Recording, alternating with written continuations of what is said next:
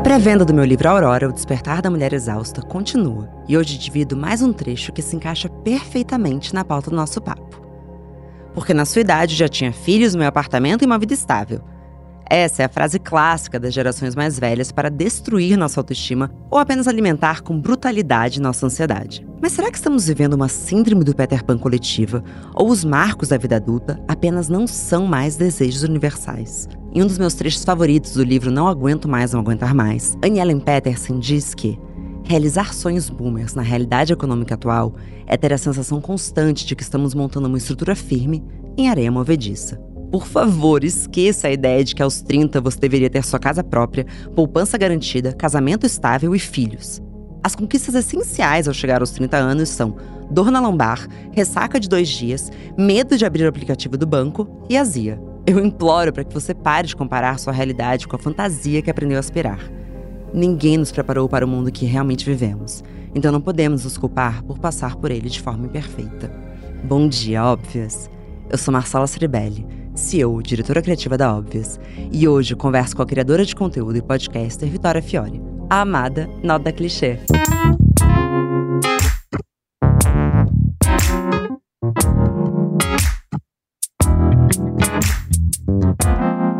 Bom dia, Óbvias!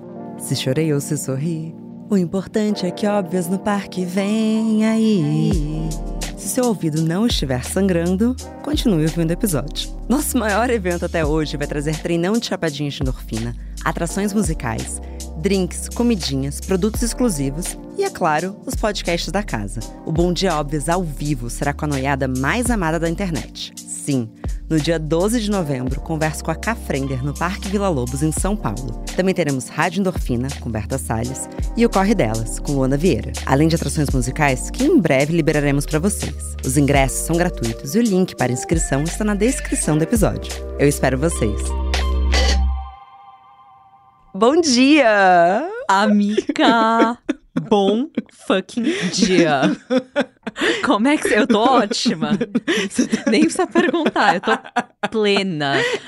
Eu vou perguntar porque é, é da minha tradição. Bom dia, Vitória. Como você está hoje? Amiga, eu tô muito melhor que vários dias que se passaram dessa semana. Eu tô muito bem, tô muito feliz com esse convite. Eu tô honrada que a gente tá retomando nosso papo, que foi tão aclamado no Christian Talks. Então, vambora. Amei, amei o monólogo também. Que bom. Gente, então vamos lá. Como a Vi já antecipou, esse papo é uma continuação de um papo que tivemos no podcast dela. Recomendo muito que vocês ouçam, porque lá a gente explorou o quinto e último capítulo do meu livro, que é o Confio no Seu Processo. E, enfim, espero muito que vocês gostem. A Vitória teve. Eu gosto de chamar de privilégio e honra. Com certeza. Com de certeza. Ler o último capítulo do meu livro. Tá aprovado? Amiga, tá 100% aprovado. Eu acho que, que nem eu tinha te falado no podcast, realmente é, foi um alívio, foi um respiro e foi um conforto, assim, na, na alma mesmo de que vai ficar tudo bem. Porque você fala sobre muitos assuntos que eu acho que, principalmente na casa dos 20, a gente debate muito internamente. Então, e a gente falou sobre isso, né? Falamos. Que justamente quando eu tava começando a escrever, eu queria que esse livro tivesse sido uma virada de página se eu tivesse lido na faixa dos 20 a 30 anos, apesar de eu ter certeza que vai ser muito benéfico para mulheres mais velhas também. Com certeza. Mas esse trecho que eu li no monólogo, ele é do primeiro capítulo, que é o Exausta. E eu faço esse paralelo sobre o quanto a gente tem essa linha de chegada invisível dos 30 anos. E você dividiu comigo que você sente isso muitas vezes. Me conta, você tem quantos anos, Vi? Amiga, vamos lá. Eu tenho 25 e bateu um pouquinho quando eu fiz a cidade, porque assim, agora tá mais perto dos 30 de fato. E eu acho que durante muito tempo, eu e diversas amigas apavoradas, a gente ficou muito nessa noia. Eu acho que todo mundo tem as noias, né? Eu acho que quando você faz 16 anos, você tem a noia dos 15, aí quando você faz 19 anos, você fica na noia dos 20. Então, as noias elas estão aí para realmente ocuparem esse lugar na nossa cabeça, mas eu acho que a gente tá conseguindo aos poucos ressignificar o que a idade realmente traz. E eu acho que, que nem a gente conversou também, tem muitas pessoas atualmente falando sobre o quão bom é a gente de fato amadurecer ou a gente envelhecer, que seja. E que nem a gente também estava falando aqui antes de começar a gravação sobre o peso que isso tem nas mulheres, né? Sim. O peso exatamente. da idade. O que a gente tava falando antes de começar é que Bom, meu podcast, vou falar aqui na moralzinha. Falei que eu tô mais afim do Haddad do que eu achei que eu poderia estar. me perguntei se eram daddy issues. Pronto, falei. eu não sei, me sinto extremamente atraída por ele. Amiga, eu acho que isso é comum. Eu acho que tá tudo bem. Eu acho que é comum, né? Tá tudo bem. E aí a gente falou, nossa, mas ele, ele envelhece, só fica melhor. Uhum. E a gente falou, calma, a gente nunca ouve isso sendo dito sobre mulheres. Nunca. E quando é de uma mulher, geralmente são das próprias mulheres, falando, nossa, Exaltando, como a uhum. Julia Roberts tá gata. Mas a gente não vê os homens Ou a gente desejando. fala como ela envelheceu bem. Isso! Aham. Que, que aí são uns. Eu odeio alguns falsos elogios. Sim. Tipo, eu detesto. E eu juro que não é algo pessoal, mas assim, quando eu tô do lado de uma amiga minha que tem a minha idade, alguém vira pra ela e fala: ah, qual a idade de vocês? Aí vira Uhum. pra ela e fala: Nossa, você nem parece ter 30. Aham. E eu fico do lado assim. Aham. Porque eu sei que eu pareço ter a minha idade e eu não tenho problema com isso. Mas a partir do momento que as pessoas usam como elogio dizer que você não parece ter 30 anos, eu fico. Então eu devo estar perdendo algum tipo de corrida contra o tempo? Aham, e são várias coisinhas, tipo assim, mulher não fala a data de aniversário. Se você reparar, amiga, quando você vai fazer cadastro em loja, eles só perguntam a data e o mês. É verdade. Eles nunca vão te perguntar o ano, porque a pessoa pode se sentir ofendida. Sendo que é realmente apenas um número. É literalmente, é só um número. E é muito complicado, e eu dei até o exemplo da minha mãe mesmo, Aham. né? É, minha mãe não tem o menor problema de falar a idade dela, então vou falar a idade dela. Minha mãe tem 58, ela tem um corpo de 58 com uma cabeça de 30. Alguém precisa socorrer ela. Não tá fácil. não tá fácil pra ela, entendeu? Porque, de verdade, porque tem muitos sonhos, tem muitas vontades, Aham. e, e os valores estão atualizados. Ao mesmo tempo que tem pessoas de 25 que você conversa e fala: desistiu, amiga? Parou ali? Vamos se atualizar, né? Ainda mais nesses tempos atuais. É, amiga, tem uma cobrança constante, eu acho. E você sente alguma, e eu sei que essa, essa pergunta pode ser problematizada, mas vamos aqui trabalhar com vulnerabilidade. Algum nível de pressão a partir de agora, com 25, até estética? Porque eu acho que a sua geração, deixa eu só fazer uma claquete que eu acho importante, claro. tá? Com licença. Fica à vontade. Eu sei que essa pergunta é problematizável, mas eu sei que as minhas ouvintes também. Vamos lá, safe space, gente. Eu, vocês e nosso foninho de ouvido. Quando eu tinha 25, não tinham as tecnologias que existem hoje, Uhum, nem os procedimentos eram tão banalizados. uhum. Então não era nenhuma questão. Mas Sim. hoje eu vejo que tem meninas de 20 e uma geração Kylie Jenner ali, Kardash, Kardashians, que de fato colocaram como assim: quanto antes você começar, melhor. Então não me problematizem. Amiga, Continua. não, é, é assustador, assim, só essa pressão aí que você falou. Bom, estamos num safe space, abrindo as conversas que eu tenho com as minhas amigas. A gente chegou é, é, uma vez e, e a gente percebeu que a gente não é mais as novinhas do rolê. Talvez eu vá de bengala pro rolê. Não, a- não, porque assim, existem rolês pra diferentes idades, tá tudo sim, certo. sim. Só que antes, por mais às vezes problemático que possa ser, é, eu nunca gostei de ser colocada nesse lugar, tipo assim, ai, de novinha e tal. Pelo contrário, eu me sentia, tipo, péssima. Mas mesmo odiando quando eu era colocada nesse lugar, quando esse momento passou, a gente ficou nessa bad. Tipo assim.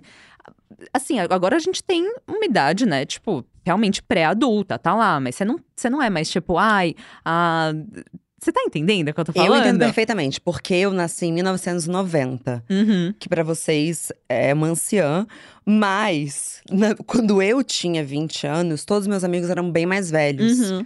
E a primeira vez que eu vi que eu era mais velha dos rolês, eu lembro de me questionar o que isso diz. Exato. O que que.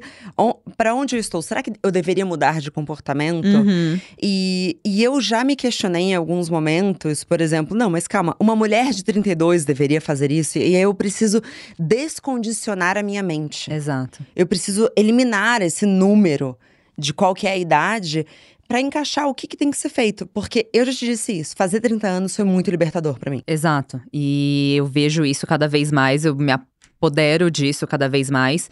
E eu acho que a cabeça também vai mudando, né? Teve a bedzinha, tipo, ai, não somos mais as novinhas do rolê, mas a gente tá tipo, cara, será que a gente quer os caras que querem as novinhas do rolê? Tipo, não, entendeu? não, Você não, realmente não. quer essa pessoa. Não. Até porque esses caras, eles vão sempre querer as novinhas. Exato. Exato. É o Leonardo? DiCaprio, entendeu? É Total. isso, tipo, é essa síndrome. Então, existe uma paz nisso, mas eu percebo que essa paz, ela tá vindo muito de ter conversas abertas com amigas mais velhas, de ver isso cada vez mais na mídia, que nem a gente falou da Kardashian. E eu, eu sinto que isso é realmente o que me traz conforto, assim, tipo, ter esses papos com você, que nem eu falei aquele papo com a Francesca, é, é, isso pra mim eu acho que tá sendo realmente essa viradinha de chave, perceber que conforme, a, a gente saiu do podcast, amiga, eu tava falando com a minha assistente, e eu tava tipo, meu Deus do céu, o que que é a Marcela? É um fenômeno, ela tem repertório pra tudo, ela, não amiga, foi realmente um, um- um episódio muito especial, Obrigada. e aí eu tava tipo, cara, é isso que eu quero. Eu falei, mas eu preciso. Aí eu já comecei a me inscrever em curso Isso. e fazer lista de livro. E aí minha assistente virou e falou assim: Vitória, calma também, tipo, tem anos Tem pra isso. anos. Tem, tem, tem uma construção, sabe? Eu tenho sete anos a mais de repertório que você. Fica, Exato. fica tranquila, vai dar tudo certo. Mas eu falei, tipo, cara, eu acho que é isso. Quanto, quanto mais tempo você tem, mais tempo é, é, realmente existe pra você se aprimorar, pra você se aprofundar, pra você ter outros interesses e, e- e abraçar esses interesses que não sejam os interesses dos 20, que, que às vezes é faculdade e festejar e ficar doidona e acabou. É, essas coisas, às vezes, um pouco mais inconsequentes, que eu acho também importante a gente passar por todas essas fases. Vivam. Mas você sabe Exato. que isso que você estava falando sobre pesquisar e etc. Uhum. Como eu te disse, eu tinha 20 anos e eu andava com pessoas mais velhas, até pela pessoa que eu me relacionava na época, enfim. Não muito mais velhas, tá? Mas, sei lá, eu tinha 20 as pessoas tinham 27, digamos Uhum, assim. uhum. E eu lembro de me questionar: nossa, como eles entendem, como eles têm algo pra agregar nas conversas, como. E eu lembro de me sentir tão menos. E aí hoje em dia eu vejo que era só uma questão de tempo. Não, e amiga, É assim… tempo de vida, sabe? 100%. E, e eu lembro de ter conversas é, é, também, né, com pessoas mais velhas. Eu falava, nossa senhora. Aí você chega nessa idade e você fala, cara, na verdade, não é que as pessoas eram mega. Óbvio, inteligentes e tal, mas assim, tudo muito relativo com a idade delas. É vivência. Exato. É, Exato, é, é o básico de vivência. acabou. E claro, e continuar sendo pessoas curiosas. Curiosas. E... Sempre. Mas eu quero voltar no ponto que você Vamos. falou, porque eu lembrei de uma história recente que eu vivi. Eu tava numa festa com uma amiga minha e esse cara começou a dar em cima dela. Eu adoro ver gente se pegando.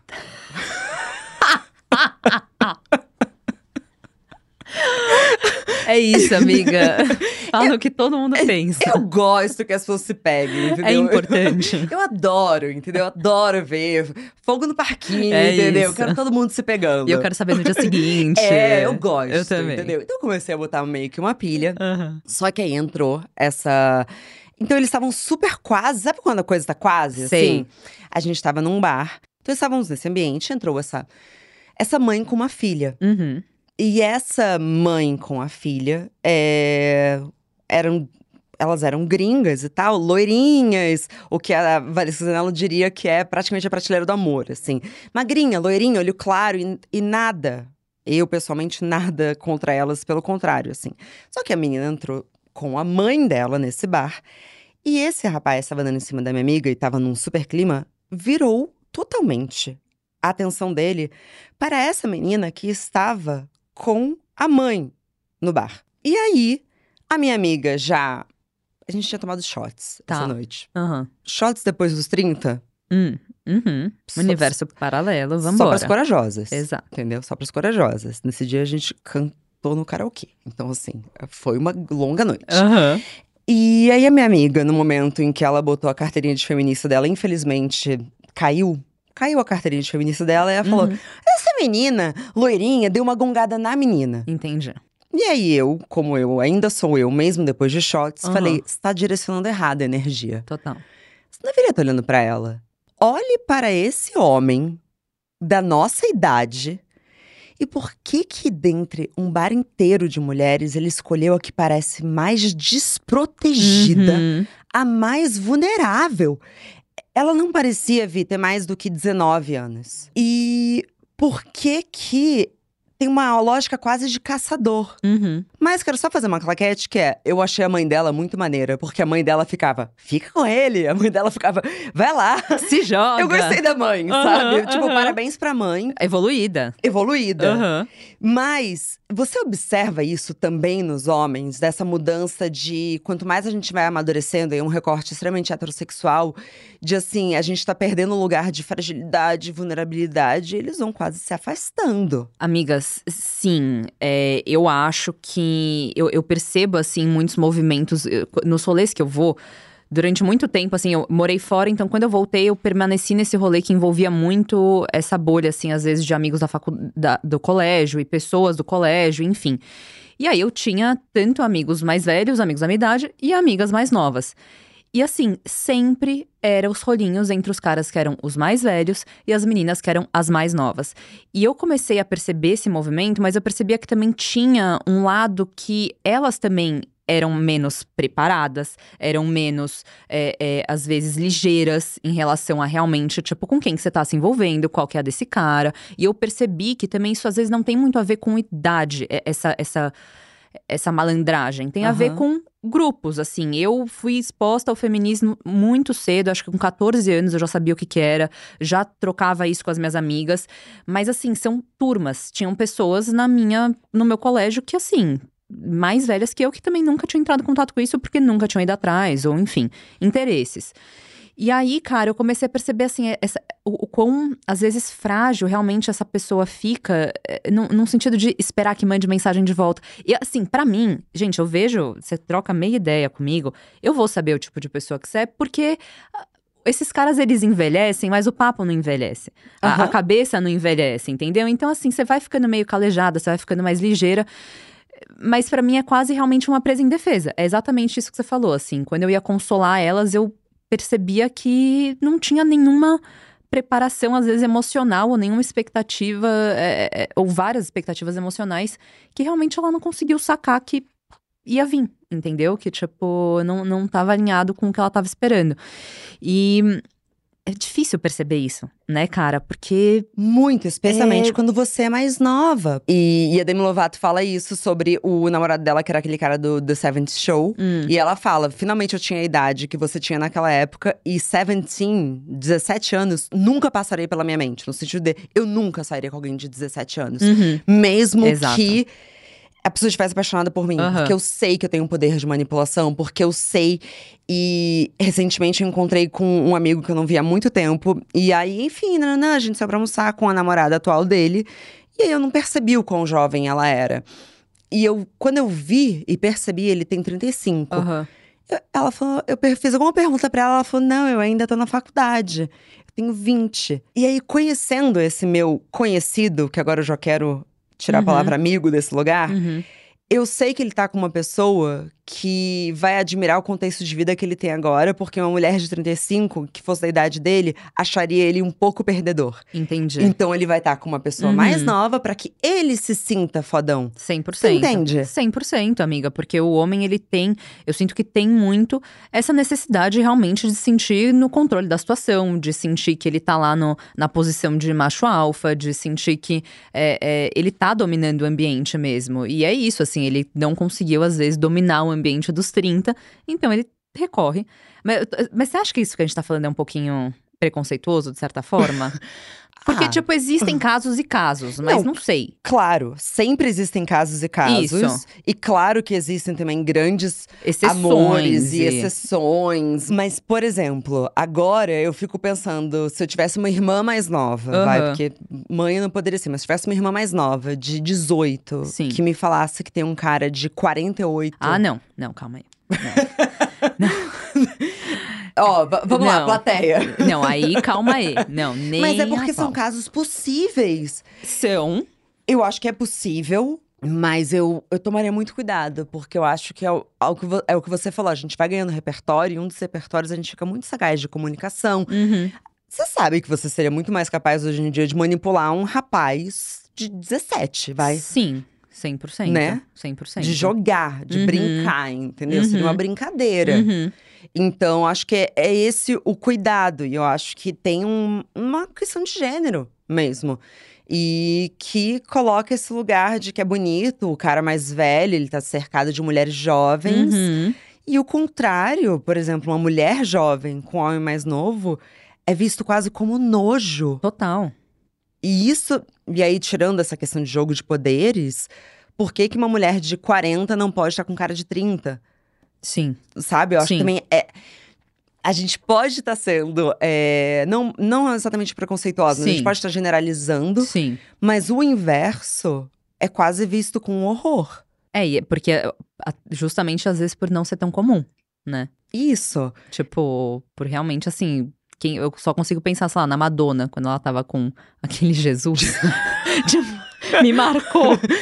Mas é só isso que eu consigo pensar, você entende? É, eu também penso no hairstyles na Olivia Wilde, mas eu Exato. sei que tem ali toda uma questão, as pessoas odeiam a Uhum. Olivia, eu Exato. sei que é a coisa mais embaixo. Mas claquete, relacionamentos à parte, voltando pro, pro tema das idades, das pressões. Isso, a gente tá falando da estética também, né? Isso, mas eu queria entrar na questão da carreira.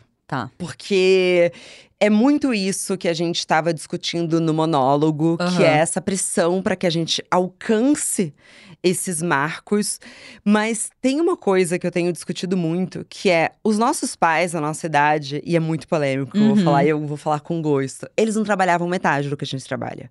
Eles não sabem, e eu tô falando eles, não atualmente, mas na Sim. nossa idade, na minha e na sua, eu não sei quantos anos têm seus pais, assim, mas Eles têm 60, 58. É que meus pais, acho que eles eram exceção. Tipo assim, eu, eu sei que o caso não era esse, porque eles vieram de outra realidade. Tipo assim, tinham que fazer o corre desde muito cedo. sim. Então, tipo assim, deles eu acho que eu consigo pegar. Pra mim foi muito exemplo, mas de- eu entendo 100% o que você tá falando. Tem até várias músicas antigas que é tipo.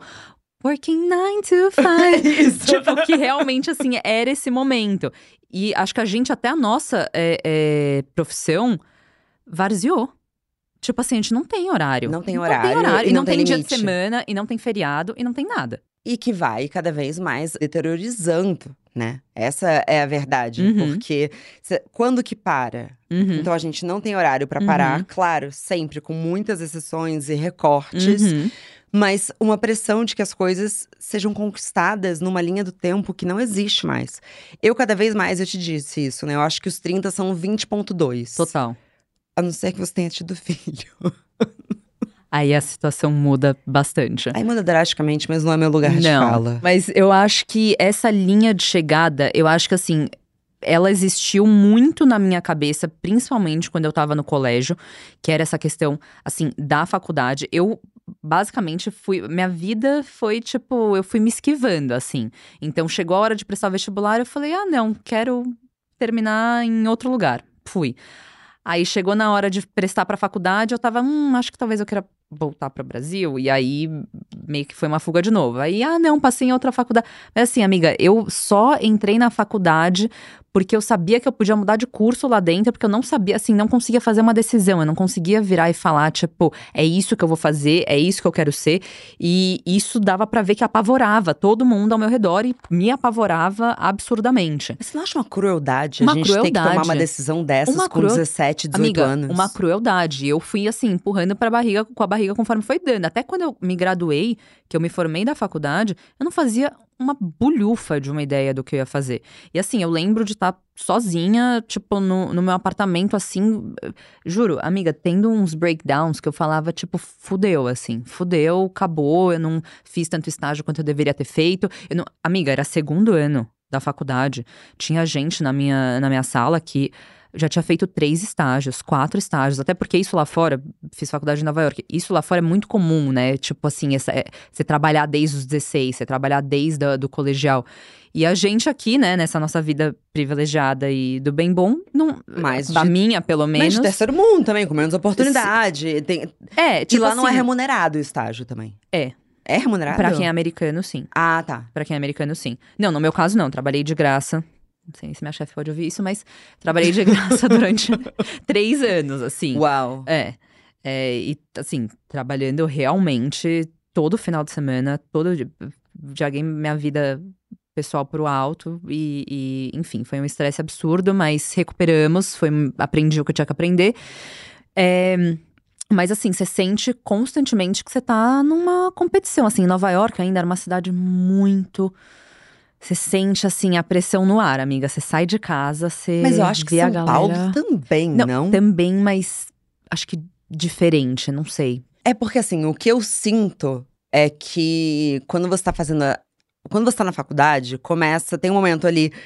Pelo menos pra mim, foi assim: os primeiros anos parecia que a gente tava ali, todo mundo, sei lá, estudando e curtindo e aproveitando. Uhum. E aí, quando começaram os estágios, pareceu que a gente entrou numa competição louca. Eu lembro de todo mundo ostentando os salários dos estágios e eu era que ganhava pior. Amiga, eu com certeza era que ganhava pior, então eu te Porque entendo. todo mundo entrou, tipo, em grandes corporações, Aham. sabe? Em grandes marcas. E eu fui trabalhar com marketing de moda. Que coitada. Que coitada, Coitada, exatamente. total. E tal, e enfim, e dentro do meu contexto, de que de Aham. fato eu não precisava sustentar ninguém, e eu pu- pude sustentar essa escolha. É, mas eu lembro, assim, de ser quase assim, eu comecei a se tratar assim, não, a Marcela, coitada. Co- Parecia que eu já tava datada pra ser meio perdedora. Incrível você entrar nisso, porque eu me senti uma perdedora até eu começar a entender. Eu tive que encontrar o meu próprio sucesso, o conforto no meu próprio sucesso, assim. Então eu sabia que eu não estava sendo paga pra trabalhar, pelo contrário, basicamente pagava pra trabalhar. É, mas eu falava, cara. Eu, então, pelo menos, mas eu tô é, é, ajudando a pessoa que tá fazendo a roupa de uma produção foda. E ninguém ao meu redor entendia isso, porque ninguém dos meus amigos trabalha com moda ou trabalha com nada perto de comunicação, assim, é tudo Uhum. cursos muito tradicionais. Então eu falava pra eles e tipo, E daí? Mas quanto você ganha?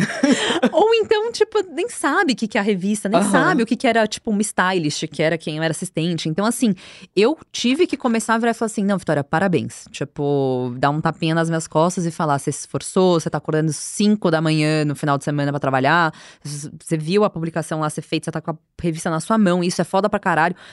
Mas eu tive que começar a realmente, tipo, me auto-parabenizar pelas coisas que eu fazia. E isso continuou durante muito tempo com o Instagram e tal. Hoje em dia já é diferente, até porque, né, eu lembro até hoje, a primeira vez que eu falei pra uma amiga quanto eu fazia num mês, é, isso fazem, sei lá, dois anos atrás, foi nítida a virada de, de comportamento dela em relação à minha profissão. Tipo, nítida, assim. Porque eu era uma influenciadora, tava ganhando muito mais do que ela trabalhava como, sei lá, nem lembro agora que ela trabalhava. E, mas o trabalho dela, né, no nosso contexto de sociedade, era muito mais promissor. E, e eu lembro que, assim, pra mim foi até meio. Foi meio triste, assim, ver que, tipo, precisava disso é, é, pra ter esse respeito. É, eu acho que muitas pessoas podem se identificar, aquelas que trabalham em mercados criativos, Aham, mas são cercadas de pessoas que não estão. total. Porque parece sempre que o nosso trabalho é um pouco mais de uma brincadeira. 100%, amiga. 100%. E tem um olharzinho de desprezo muitas Muito. vezes. Tipo, ah, essa coisinha aí. Posso falar? Uhum. Acho que tem gente que só começou a me respeitar há um mês quando eu saí na lista das mais influentes da Bloomberg, da América Latina. Eu assim. tenho, eu não duvido, Acho que agora falaram, ah, acho que Uhum. tem relevância o que ela tá Uhum, fazendo, uhum. porque, né, essa lista é importante. Mas se alivia alguém que está ouvindo agora, eu fundei e criei a Óbvias com 25 anos. E foi o momento que eu estive mais perdida e alucinada e me sentindo uma perdedora da minha vida. Uhum. E eu não tô querendo fazer um papo de produtividade, de positividade tóxica, de não, então todo mundo vai criar Óbvias. Não é isso, mas assim, eu acho que grande parte das pessoas que a gente conhece como bem-sucedidas hoje tiveram esse momento de perdi na vida. Uhum. Fracassei. Uhum. Ferrou, daqui não vai. E é muito engraçado, porque quando eu lembro que eu tinha 25 anos, pensando que eu tava ferrada, e hoje em dia o que eu penso é, eu tenho tanto tempo. Eu não sei explicar, porque eu acho que como os 30 pareciam que tava. Parecia um teto. Parecia, sim, que não vai. Assim, ou você ultrapassa isso e vai embora, ou você vai ficar lá. Isso, e aí, como era? Até os 30, até os 30, e aí quando Uhum. chegou o 30, parece, nossa, tem muito tempo ainda, sabe assim, eu me sinto com muito tempo. Foi um alívio, quando eu lembro que eu chorava com 23, sei lá, a primeira vez que eu passei por um término, Aham. e eu tinha, sei lá, 22 anos, e eu falava, eu nunca mais vou me relacionar com ninguém. Amiga. Eu vou morrer sozinha. Nossa, eu me fazia promessas assim, tipo, você nunca mais vai fazer isso com você mesma. Eu, tipo, tá bom. Prometo. Ainda tem muita, muitas águas vão rolar. Tem, tem um lado disso que é um pouco desesperador, mas tem um lado muito confortável em entender que, tipo, cara, é só o começo. Mas, amiga, quando você tá nesse gap, realmente parece que as pessoas não entendem isso. Tipo, eu ainda tenho um pouco de dificuldade de entender, assim, que realmente a minha vida é muito longa, que ainda tem muita coisa para acontecer, que ainda tem. Assim, é literalmente uma vida inteira. E Sim. para mim parece que é tipo, day by day, sabe? Tipo, é muito assim, um dia de cada vez. E se eu não fizer isso até o final desse ano, fudeu. E se eu não entrar na lista da Forbes. E se eu não ter. Amiga, juro por Deus. Tá aberta a inscrição. Ah, é? Eu nem sabia que dava pra se inscrever. Olha que loucura. Eles te convidavam. Próximo ano, então, a gente tem.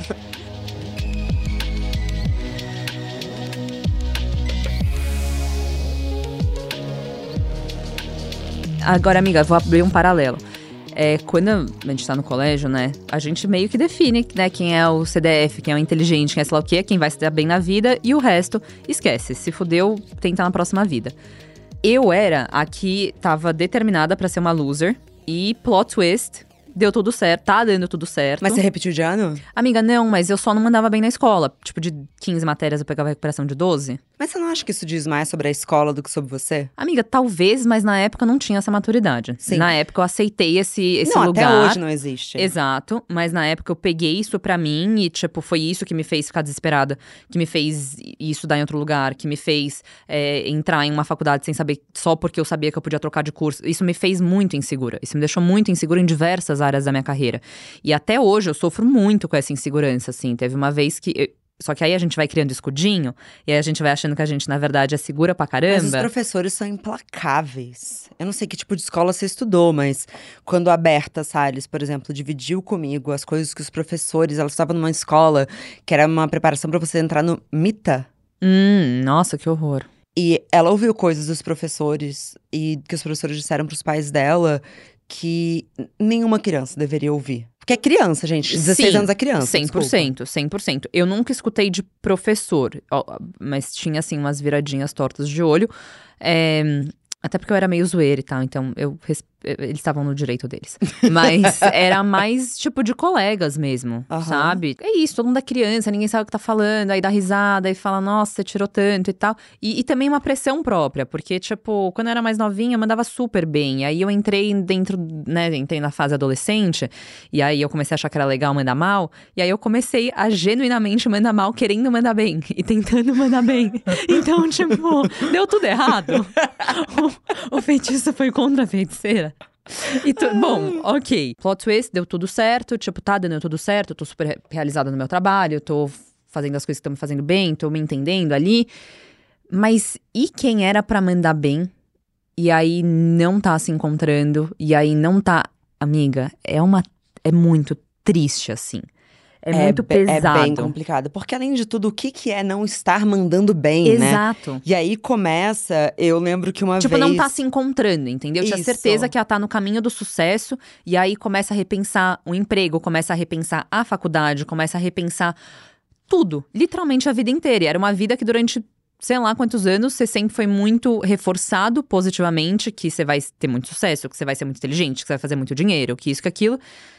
E aí isso não tá acontecendo nesse momento. É aí que tá. Não é que não vai acontecer. A, só que a pessoa não. Às vezes, realmente, você tá tão dentro da sua cabeça e o buraco é tão mais fundo que você fala, e agora? Especialmente se você seguiu o script a ponto de fazer as coisas no automático. E a expectativa dos outros também. Exato. Tem uma amiga que com 28 anos, ela já tava com filho, casada, formada, fez tudo certinho. Uhum. Assim, o tempo certinho das uhum. coisas, do que esperam. E aí elas pegou uma madrugada, tendo uma crise de pânico no banheiro, deitada, olhando para cima, berrando. É... Ela tá muito bem hoje em dia, por isso que eu posso dividir Sim. isso. Porque ela olhava pra vida dela e falava: o que que eu fiz? O que que eu fiz? O que que eu estou gostando disso? Eu odeio a minha vida. Uhum. E ela fez tudo que era esperado dela. E aí, enfim, aí ela se separou, foi uma grande decepção, mas ela, acho que ela falou, me lembro na época ela me falou assim: eu decepcionei a todo mundo, menos a mim mesma.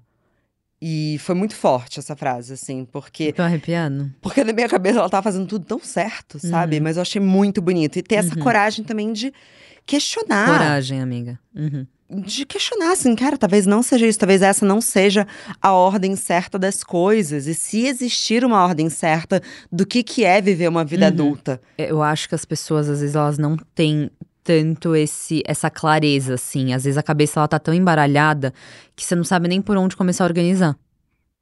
E aí que fica bad, pra não falar outra palavra, o rolê. Uhum, sabe? Uhum. E, e eu acho que, assim, eu, voltando, eu acho que isso foi uma das melhores é, é, coisas, assim, que eu senti no livro.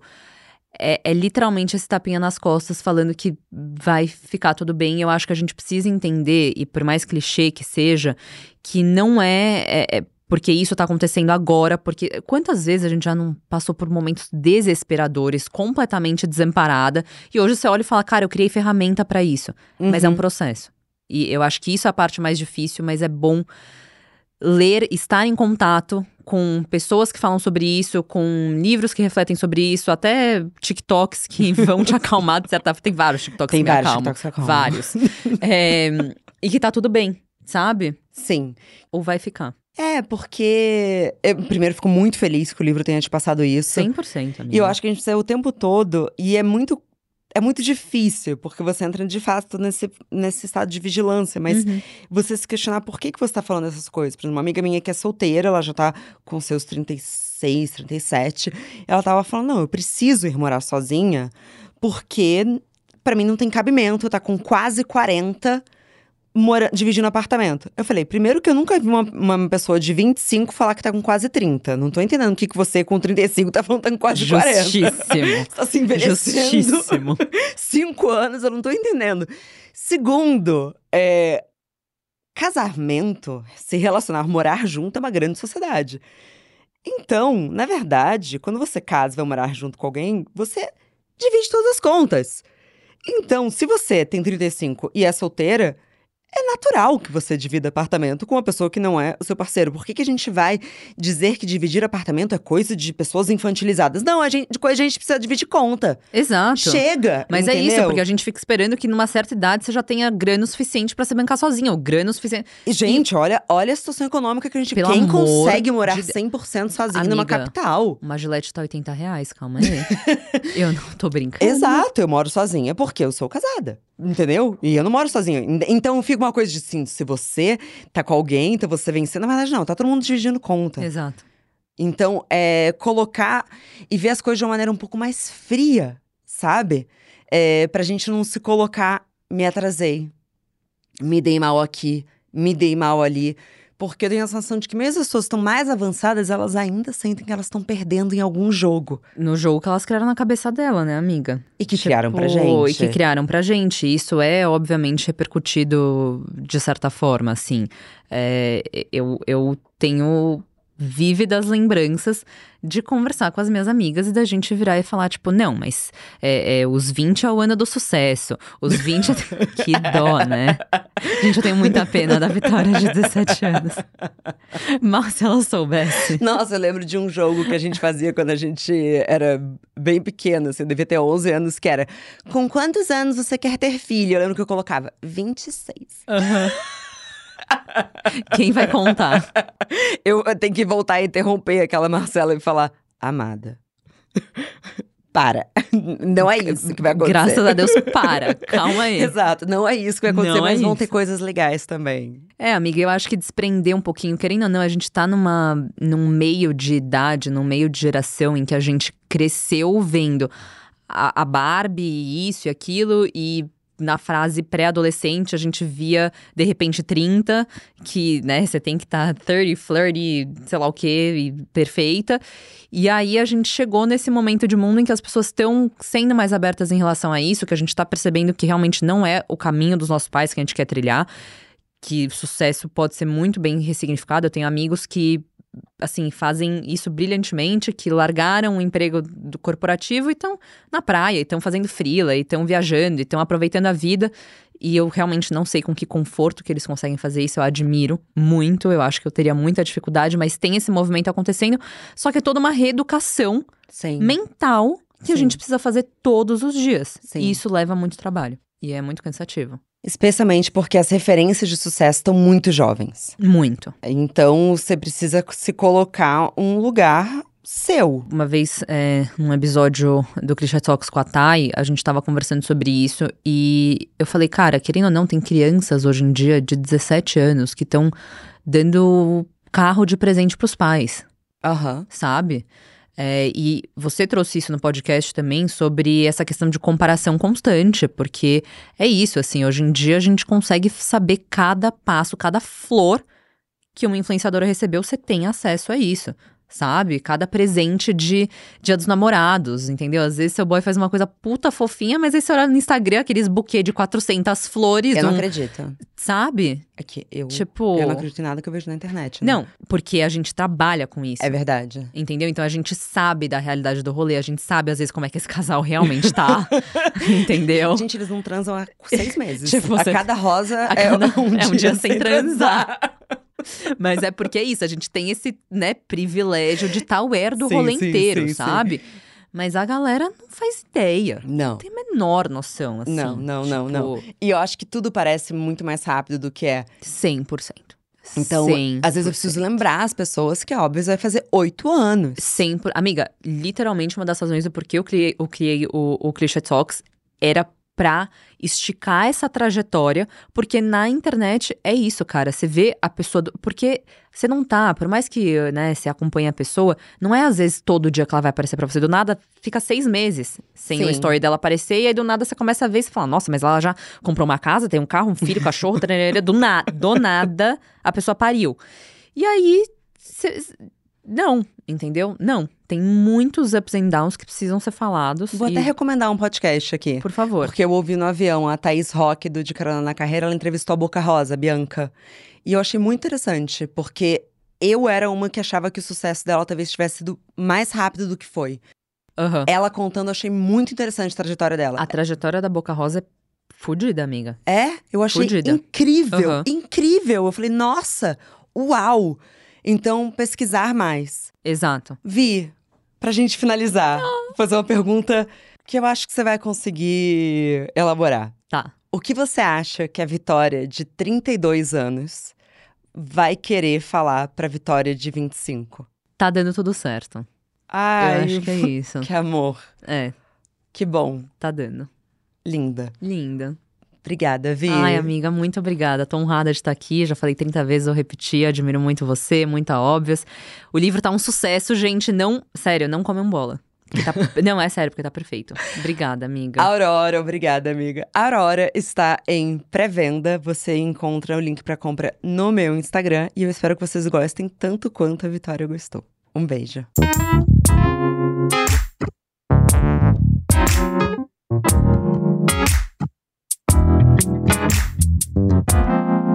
Bom dia, óbvias.